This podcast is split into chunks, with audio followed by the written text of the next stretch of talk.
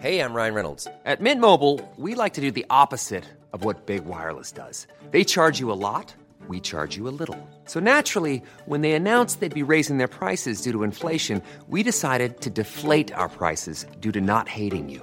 That's right. We're cutting the price of Mint Unlimited from $30 a month to just $15 a month. Give it a try at mintmobile.com slash switch. $45 upfront for three months plus taxes and fees. Promo rate for new customers for limited time. Unlimited more than 40 gigabytes per month. Slows. Full terms at mintmobile.com.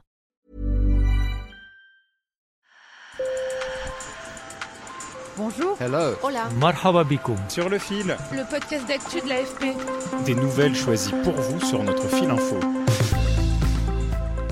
Vous vous souvenez sans doute de la folie qui s'est emparée du monde des collectionneurs l'année dernière autour de trois lettres NFT. Pour rappel, NFT, ce sont ces Non-Fungible Tokens ou jetons non fongibles, autrement dit des certificats de propriété d'objets numériques. Et jusqu'au printemps, leur valeur a flambé. C'était le cas par exemple de la collection de vignettes représentant des singes qui s'ennuient, les fameux Bored Apes, qui étaient très prisés des stars du rap.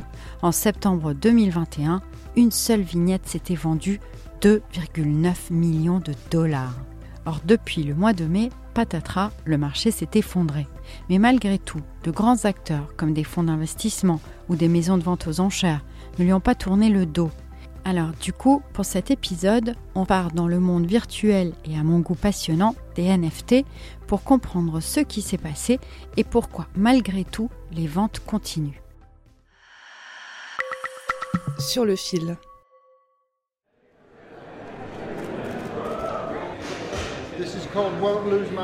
Les polémiques et nouvelles surprenantes autour des NFT n'ont pas manqué ces derniers temps.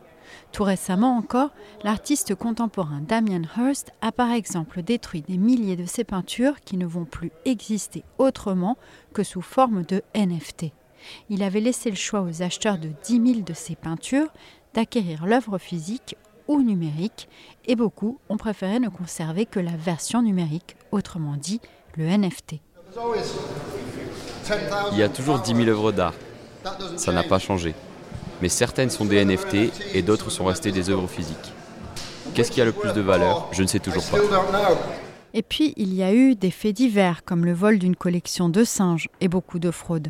Mais surtout, après des sommets en début d'année, les ventes se sont effondrées. Les NFT sont en effet vendus en crypto-monnaie, comme le Bitcoin ou l'Ether, et en ces temps mouvementés, beaucoup d'investisseurs ont préféré délaisser ces produits jugés trop risqués. En un an, le Bitcoin a perdu près des deux tiers de sa valeur, par exemple. Alors pour mieux comprendre l'envolée, puis la chute, j'ai appelé Stéphane Revers de Sunzu Lab, un cabinet spécialisé dans l'analyse des crypto-monnaies.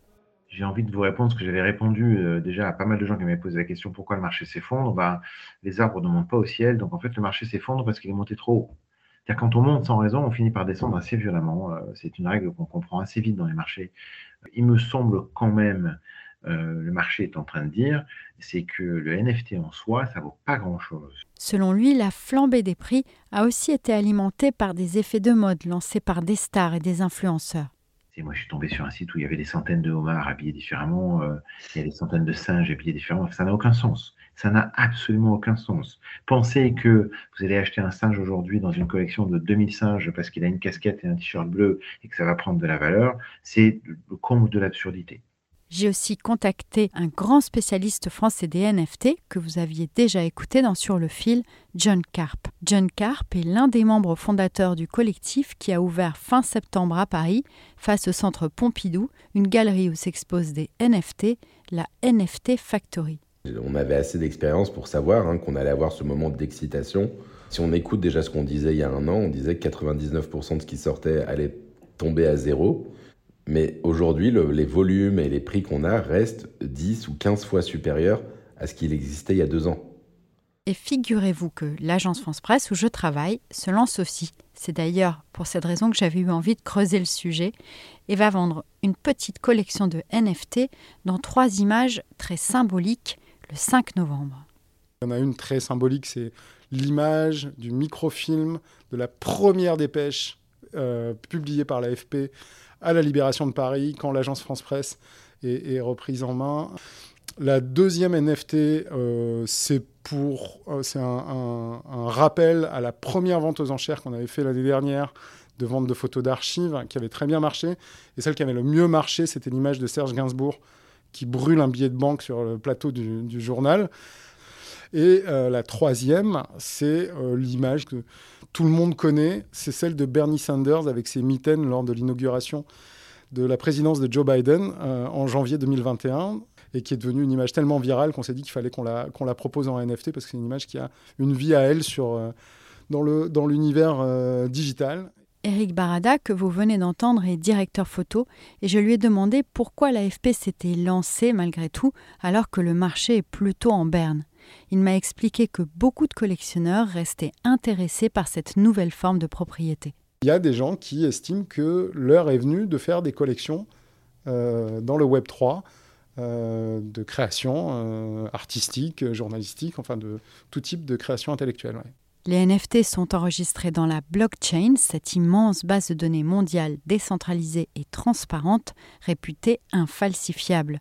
Ils pourraient donc devenir utiles comme preuve de propriété et pour retracer de manière transparente l'achat et la vente de toutes sortes d'objets virtuels, des baskets, du vin, des photos, des œuvres d'art d'utilité qui consiste à documenter une propriété avec des processus techniques, technologiques qui sont peut-être plus fiables parce que les processus, parce que les vérifications cryptographiques sont peut-être plus fiables que ce qui est fait aujourd'hui, euh, et puis surtout à moindre coût, avec une dissémination d'informations plus rapide. Tout ça, c'est du progrès.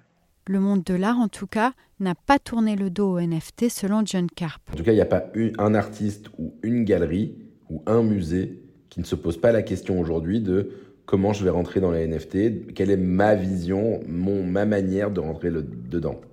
Sur le fil revient demain. Merci de nous avoir écoutés. Je vous laisse dans la description les liens vers deux glossaires concoctés par mes camarades de la rubrique numérique qui m'ont bien aidé pour ce sur le fil. Merci à eux. Et j'ai une deuxième annonce. Jeudi, on organise un Twitter Space sur les élections de mi-mandat aux États-Unis avec Antoine Boyer. C'est à 21h30 heure de Paris avec l'experte Célia Belin et nos correspondantes à la Maison Blanche et au Congrès, Aurélia End et Camille Candessu. Je vous laisse là encore le lien dans la description. À très vite.